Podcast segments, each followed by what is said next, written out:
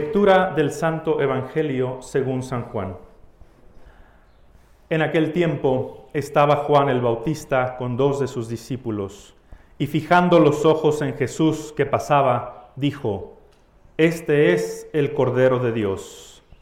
Los dos discípulos, al oír estas palabras, siguieron a Jesús. Él se volvió hacia ellos y viendo que los seguían, les preguntó, ¿qué buscan? Ellos le contestaron, ¿Dónde vives, rabí? Rabí significa maestro. Él les dijo, vengan a ver. Fueron pues, vieron dónde vivía y se quedaron con él ese día. Eran como las cuatro de la tarde. Palabra del Señor. Gloria a ti, Señor Jesús. Pueden tomar asiento. Mis queridos chavos, qué caras. Se supone que deberían estar contentos. Es un gusto enorme, al menos yo estoy muy contento, la verdad, de estar con ustedes. Es un gusto enorme celebrar esta misa. Iba a decir para ustedes, pero la misa no es para ustedes. La misa siempre es para Dios. Celebramos esta misa o celebro esta misa con ustedes. La verdad es que es de las misas que más, que más espero en el año. Y, me da gusto ver también el interés que, sus papás y espero que también ustedes hayan, han mostrado para, para celebrarla. Yo creo que es muy significativo que de los tres momentos fuertes que hay en una graduación, que son la clausura, bueno, la, la, misa, la clausura y la fiesta, pues ahora solo podamos tener de manera plena, presencialmente, la misa. Creo que es una, una más de esas fuertes lecciones que nos ha dejado toda esta situación de la pandemia, esa invitación constante a volver a lo esencial. Y la intención de esta misa es doble. La primera intención es darle gracias a Dios por permitirles concluir esta etapa tan bella de sus vidas, por llegar a sus 18, no sé si 19 años, también alguno. Eh, y en segundo lugar, poner en manos de Dios lo que viene, poner en manos de Dios su futuro y ofrecérselo. A todos nos gustan las frases motivacionales. Siempre que, subí a la, que voy a la prepa, uno ve, pues no tapizado, pero con muchas frases motivacionales ahí, típicas de mentes millonarias, ¿no? En el, subiendo a la escalera, frases así cool. A todos nos gustan frases millonarias, tuiteras y eso así. Y si hay alguien experto en esas frases, es Jesucristo. Tiene unas frases espectaculares. Y en su caso, no son nada más así frases bonitas. Son frases powerful. ¿Por qué? Porque es la palabra de Dios, porque Cristo es la verdad con mayúscula. Y hoy en el Evangelio que escogí, quise escoger un pasaje que contiene una de esas frases que son eternas, que son transformadoras, que son, como les digo, poderosas, vivas. Y la frase es, ¿qué buscáis? Trece caracteres. Y tú dirías, bueno, la verdad es que es así como muy powerful, pues no aparece, ¿no? Pero si te pones a pensar, y más viniendo de los labios de Cristo, es una frase poderosísima, super deep. Y de hecho, es la pregunta de la vida. ¿Qué buscas? ¿Qué buscas? Nuestra vida es un constante movimiento, nuestra vida siempre es proyección hacia adelante. ¿Y eso por qué? ¿Por qué nos levantamos toda la mañana? ¿Por qué nos movemos? Porque siempre andamos en búsqueda de algo, o del desayuno, o de lo que sea. Siempre andamos moviéndonos, aunque en realidad no es algo. Si yo le hiciera esa pregunta a cada uno de ustedes el día de hoy, ¿qué buscas? Miguel Gallardo, ¿qué buscas? Alejandro Sendejas, ¿qué buscas? Yo creo que la, si me pusieron la entrada y le preguntara a cada de ustedes, eh, yo creo que muchos dirían, así como a bote pronto, dirían la felicidad. Muchos de ustedes habrán pensado eso ahora. Yo busco así en el fondo, busco la felicidad. Pero viene la segunda pregunta. ¿Sabes qué es la felicidad? ¿Te has puesto a pensar qué es así? La neta, ¿qué es la felicidad? Algunos podrían decir, pues es un sentimiento. Pero no puede ser un sentimiento, porque los sentimientos son efímeros por definición. Los, sentimientos duran poco. La felicidad no es eso. Yo ayer me estaba preguntando, ¿qué es la felicidad? Y yo creo que es un estado, es una experiencia estable del espíritu humano. Y, subrayo eso de, estable. Hay un autor estadounidense que se llama Robert Spitz, que em, tiene un escrito que a mí me encantó les confieso que frecuentemente cuando leo algo eh, y es algún texto bueno, digo, ah, esto me puede servir para una homilía o esto me puede servir para una plática. Y este texto lo leí hace como ocho meses. Dije, este lo voy a guardar para la graduación de sexto de prepa. Y Robert Spitz habla de la felicidad y dice que la felicidad tiene cuatro niveles. El primero, y él lo resume, bueno, no lo resume, lo resumo yo en lo que él dice. Lo, lo resumiríamos con una o dos palabras. Comfort, su original es en inglés, comfort slash pleasure. El primer nivel de felicidad se refiere a la gratificación, a la satisfacción de los sentidos. Puede ser placer físico, estar en el jacuzzi, puede ser eh, placer eh, sensorial, ¿no? una buena comida, un buen vino, un triunfo del Barcelona, ¿no? cosas así. Bueno, eso yo creo que entraría a otro nivel más alto. Eh, es el placer que, que, recibes de las cosas ordinarias, de tener buena ropa, de tener un buen coche, una buena casa, comida, etc. Es un placer, es una felicidad intensa, pero dura poco. ¿Por qué? Porque al rato ya andas buscando otra cosa, ya tienes más hambre, ya tienes más, ya quieres ver otra serie, ya quieres ver el siguiente episodio, ya quieres, ¿no? Dura, es intenso, pero dura poco. ¿Por qué? Porque las cosas materiales siempre tienen un límite de placer que te van a dar. Nunca te van a dar el placer supremo. Una característica de este nivel de felicidad es que no impacta a nadie. No tiene un efecto sobre nadie más más que sobre ti. ¿Y cuáles son los riesgos? Primero, que puede ser un gran distractor. Que tú vivas para eso, para ese tipo de gustos, de placeres. No es que sean malos, pero puede ser un gran distractor. Y para mucha gente la vida se convierte en un roller coaster y estás buscando, baja y vas a buscar el siguiente, y bajas y vas a buscar el siguiente. Y ahí vas. ¿Ok? Y la gente que se, que se enfoca en este nivel de felicidad corre el gran riesgo de, a la larga, experimentar una vida sumamente vacía. Insisto, no es malo, pero no lo es todo. Entonces, mientras no te olvides de los siguientes niveles, ese nivel es bueno. Segundo nivel de felicidad, achievement, que yo creo que es lo que todos festejamos el día de hoy, que significa ganar en algo o conquistar algo o conseguir un ascenso, eh, terminar un proyecto, etc. ¿no? Likes, views, eh, followers, eh, lo que tú quieras. ¿sí? Es, una, cosa que te da felicidad. ¿no? ¿Eres miembro de Calú o Calú? ¿Cómo es Calú o Calú? ¿Con acento o sin acento? Calú, muy bien. Pongan el acentito para... ¿no? Eres miembro de Calú y te invitan a dar un concierto y tú te sientes, pero bueno, ¿no? ¿no? Volando en las nubes. Eh, hay para todos, ¿eh? no se preocupen. Em, es bueno, es un nivel de felicidad, es un, logro. Es un logro. Grabas un disco, subes una canción a Spotify y dices, no, hombre, ya soy, ¿no? Eh, espera ser top 10 en una semana. Eh, bueno, ¿cuáles son es bueno, ¿cuáles son los riesgos de este nivel de felicidad? Constante competencia, constante comparación con los demás, te estás midiendo, quién tiene más seguidores, quién, quién va mejor, llegué a la meta, no llegué a la meta, eh, puede causar mucho estrés, también te puede llevar a una gran soberbia, a una gran autorreferencialidad, a pensar en ti mismo. Quizá tiene un, impacto un poquito mayor hacia el exterior, pero es limitado también. Y eh, no dura mucho y tampoco es profundo. Tampoco es profundo. Tercer nivel de felicidad, contribution.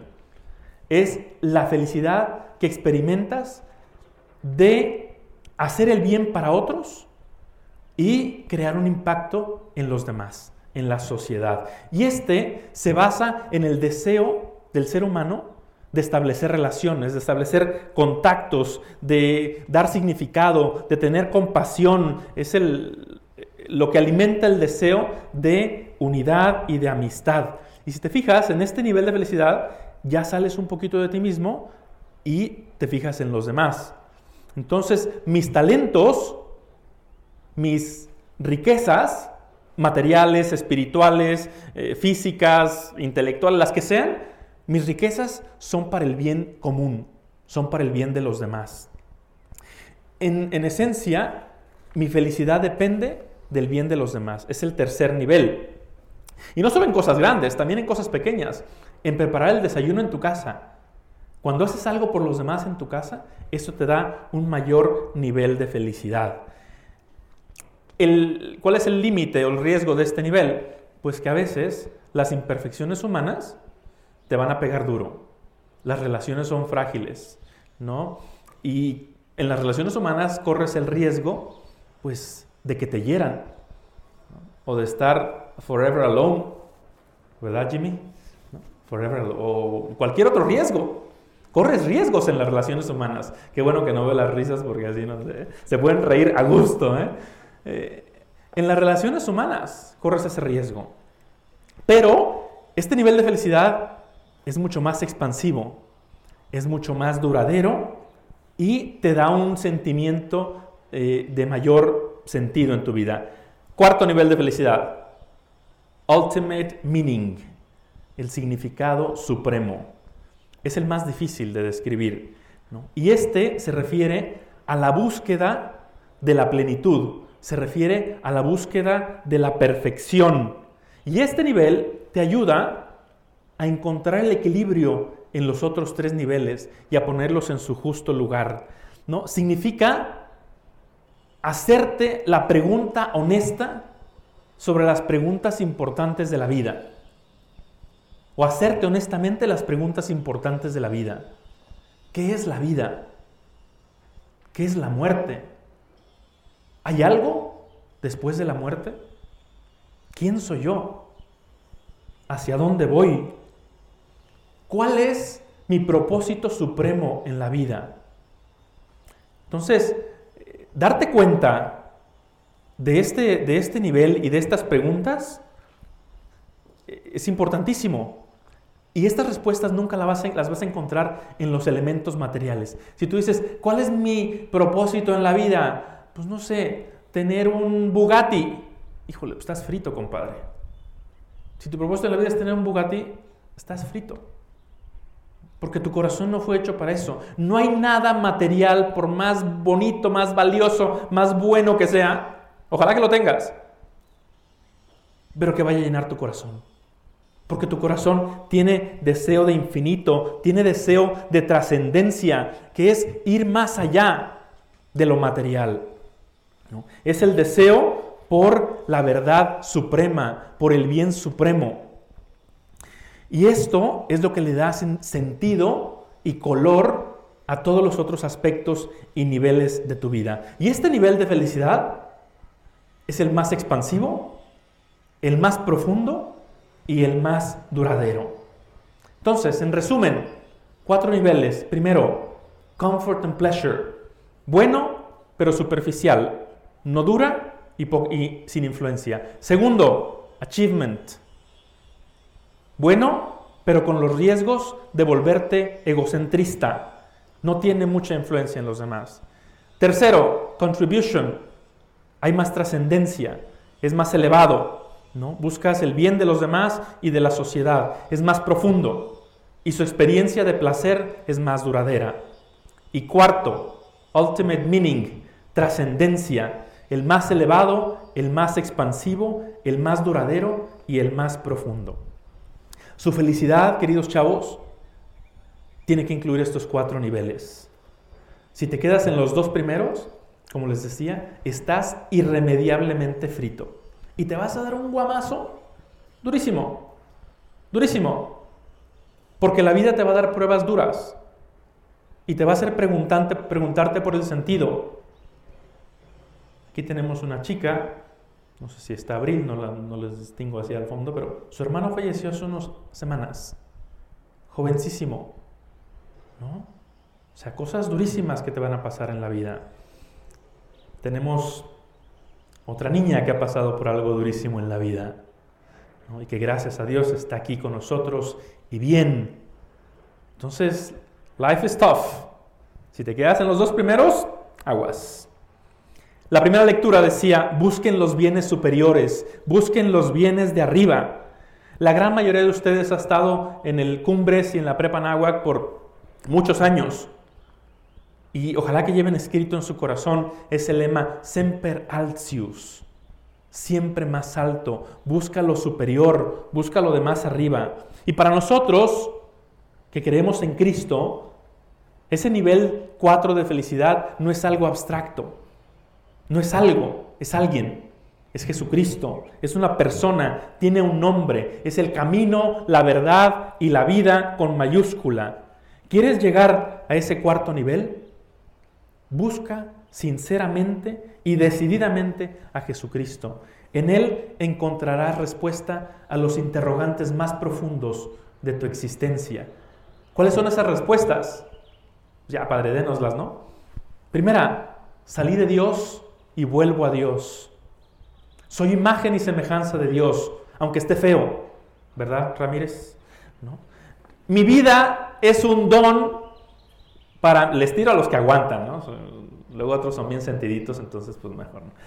Mi vida es un don para mí y debe hacerse don para los demás.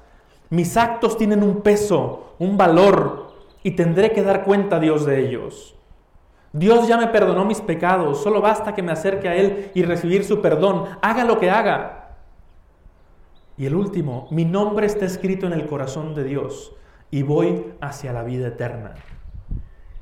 Estas son las respuestas. Entonces, ah, pues qué bueno, Padre, ya nos las dio. Pues sí y no.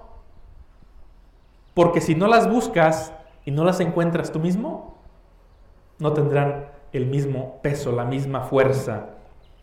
Así que en Cristo lo encuentras todo.